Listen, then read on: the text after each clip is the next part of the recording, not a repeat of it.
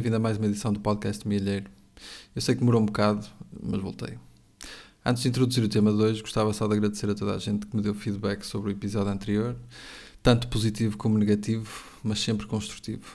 Vamos lá ver como é que corre hoje. Passando então para o tema deste episódio, eu gostava de falar sobre jogos da sorte, ou de azar, como deveriam ser mesmo chamados. Raspadinhas, apostas, lotarias, essas coisas. Falei disto num dos artigos iniciais do Mielheiro e achei que faria sentido trazer este assunto aqui. Mais especificamente, quero falar sobre a relação especial que a Santa Casa de Misericórdia tem com estes e o monopólio que tem sobre os mesmos. É bastante irónico, na minha opinião, que uma instituição de caridade tenha controle total sobre um jogo que está mais do que comprovado que causa vício e leva as pessoas a esbanjar o seu dinheiro com o sonho de mudarem a sua vida. Mas já chegaremos lá. Antes disso, queria falar sobre a Santa Casa da Misericórdia com um foco especial, claro está, nos jogos. Na sua página institucional existe a seguinte introdução à sua história.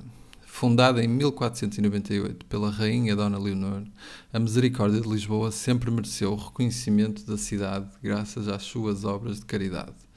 Com mais de 500 anos de história, a instituição assume-se hoje em dia como um baluarte da igualdade e respeito pelos direitos de todas as pessoas, prioritariamente dos mais desprotegidos.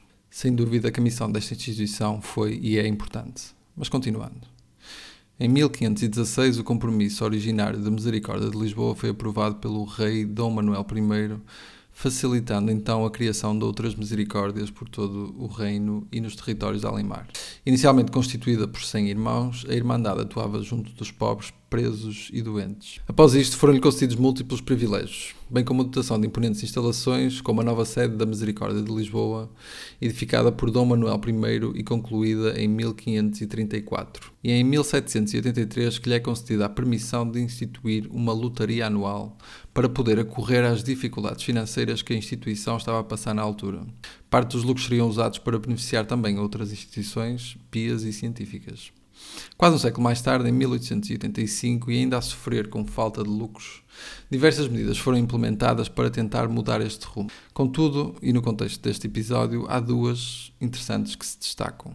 O combate à prática das lotarias extraordinárias que desviavam os lucros da Misericórdia de Lisboa e a luta contra a concorrência das lotarias estrangeiras, sobretudo a espanhola. Curioso, não é?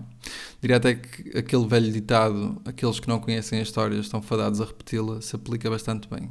E aqui, se calhar, estou a falar de, de casos que aconteceram mais recentemente, como o, o, do placar, eh, mas não me vou alargar sobre isso. Seguindo em frente e saltando para anos mais recentes, o século XX fica ainda marcado pelo lançamento de novos jogos. O Total Loto em 1985, a Lotaria Popular em 1987, o Joker em 93 e a lotaria instantânea ou raspadinha em 95. Em 2004 nasce a marca Jogos Santa Casa, assim como o Euro Milhões.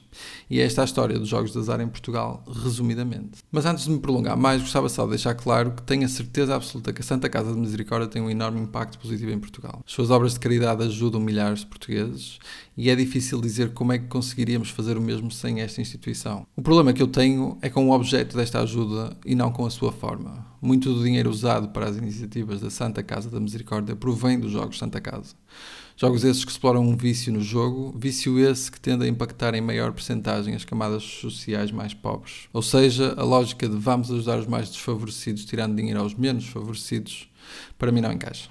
Em 2020, e segundo o relatório dos Jogos de Santa Casa, as vendas atingiram os 2,7 mil milhões de euros, sendo que destes resultaram 1,7 mil milhões em prémios, mas só 187 milhões foram pagos, isto pelo que se entende do relatório. A raspadinha foi o jogo mais comprado, seguida do Euro Milhões e do Placar. Ou seja, muito dinheiro entrou para os cofres da Santa Casa da Misericórdia à custa da exploração que fazem dos jogos de azar. Deste dinheiro, 622 milhões foram destinados a boas causas eh, e isto traduz-se num retorno de 96,5% à sociedade. Mas, dizes tu, isto tudo parece bastante bom, não é? Tirando que uma parte dos lucros vem dos jogos de azar, qual é que é o problema? Ora bem, o problema é que o jogo é um vício. E por cada euro que se ganha para beneficiar as iniciativas da Santa Casa da Misericórdia, há uma pessoa a tentar alimentar o vazio que este vício provoca. Há cada vez mais portugueses viciados em raspadinhas. O facto de serem fáceis de jogar, não serem caras e estarem acessíveis a qualquer pessoa torna este problema ainda maior. Será que é mesmo assim que queremos ajudar aqueles que mais precisam? Explorando e abusando do vício que outros têm? Não sei. Mas não acredites naquilo que eu digo porque de especialista tenho pouco. Se queres ter uma visão bastante mais académica sobre a endemia de jogos de azar em Portugal, Pedro Morgado, psiquiatra e vice-presidente da Escola de Medicina da Universidade do Minho e voz ativa em Portugal no combate aos jogos de azar, pode-te ajudar a perceber quão grande é este problema.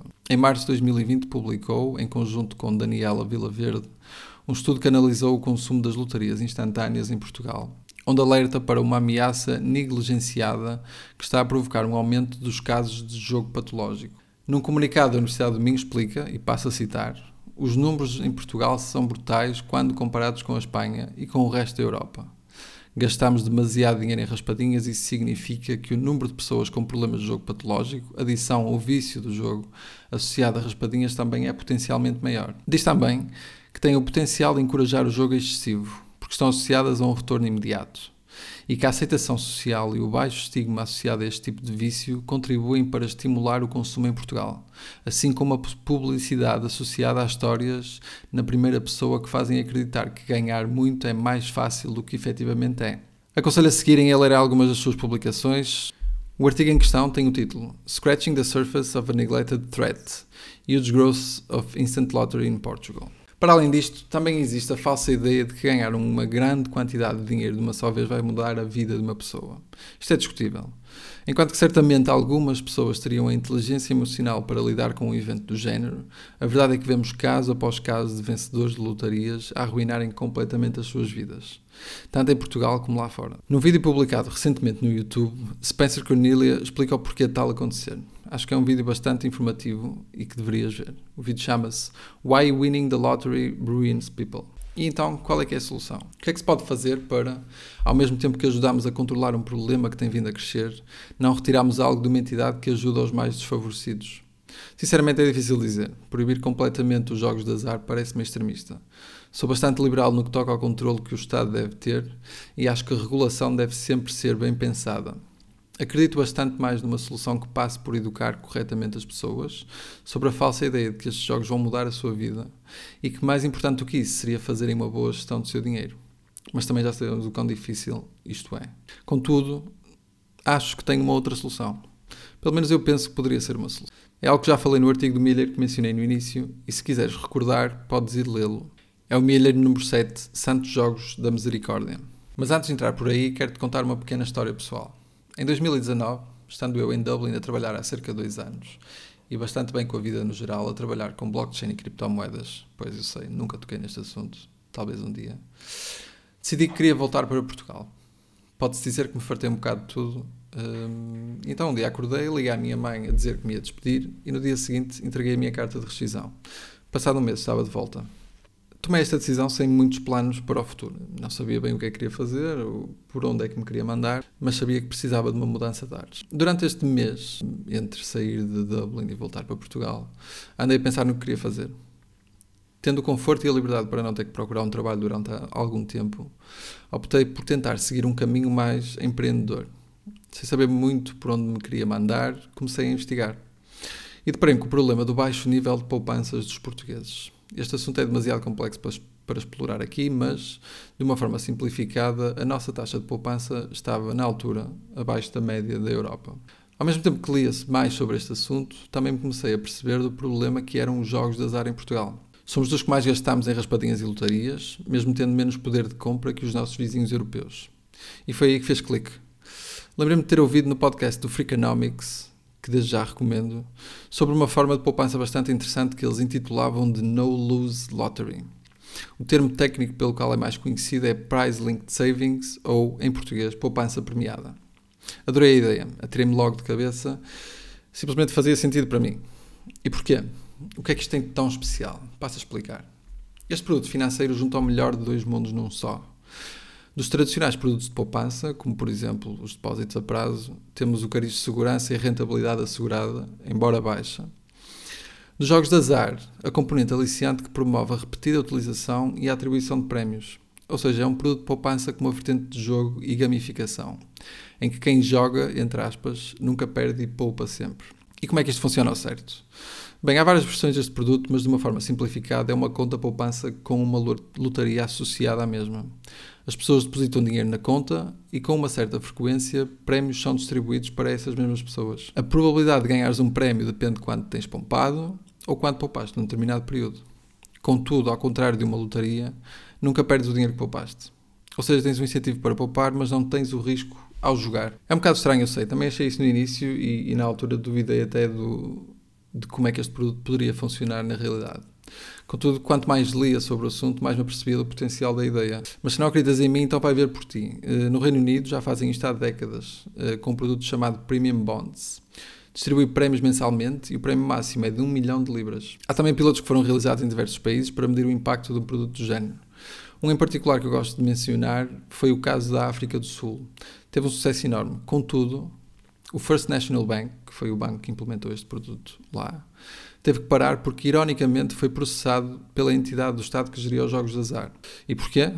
Bem, pelos vistos estava a infringir no monopólio que esta entidade tinha sobre os jogos de azar. Não sei se rio ou se choro, mas um, é o que é. Mas voltado então ao que estava a falar antes. Esta ideia fez sentido na minha cabeça na altura, então comecei a trabalhar nela. Com a ajuda de algumas pessoas e com muito tempo livre, tentei levá-la ao máximo que consegui para a frente. Concorri a alguns aceleradores e incubadores de startups, falei com empresas, fui a eventos e fiz todo o networking possível e imaginável. Cheguei até a participar num programa que me pôs em frente aos reguladores financeiros portugueses.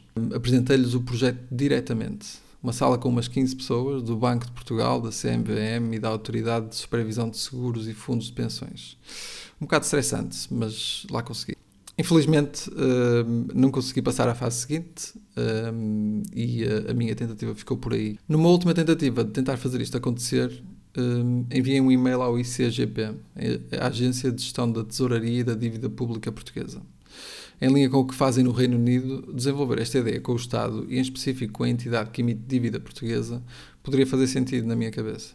Eu via isto como uma win-win situation, em que os portugueses poderiam ter acesso a um produto de poupança diferenciado, em que poderíamos tentar diminuir a influência dos jogos de azar em Portugal também, e em que o Estado português poderia também vender dívida diretamente aos cidadãos, para além daquilo que já faz com os certificados de tesouro e da forro. Contudo, entretanto, veio o Covid e após largos meses a bater contra as paredes pus o projeto em pausa. Outras oportunidades surgiram e o meu foco mudou. De qualquer forma, ainda penso bastante nisto. E continuo a achar que algo do género poderia ter um grande potencial em Portugal. Aliás, até vou deixar a ligação da apresentação que tenho sobre isto. Quizá alguém por aí com interesse em saber mais. E se houver, entre em contato comigo e podemos falar mais sobre o assunto. E com isto termino este episódio de hoje. Mas antes de ir, deixo-te com isto. Qual é a tua opinião sobre este assunto? Concordas ou discordas com o que foi dito? Deixa um comentário ou manda uma mensagem nos diferentes canais que tenho. Adorava levar esta discussão um pouco mais além e ver onde é que podemos chegar com a mesma. Obrigado por estares aí, obrigado por ouvires. Espero que tenhas gostado e até um próximo episódio.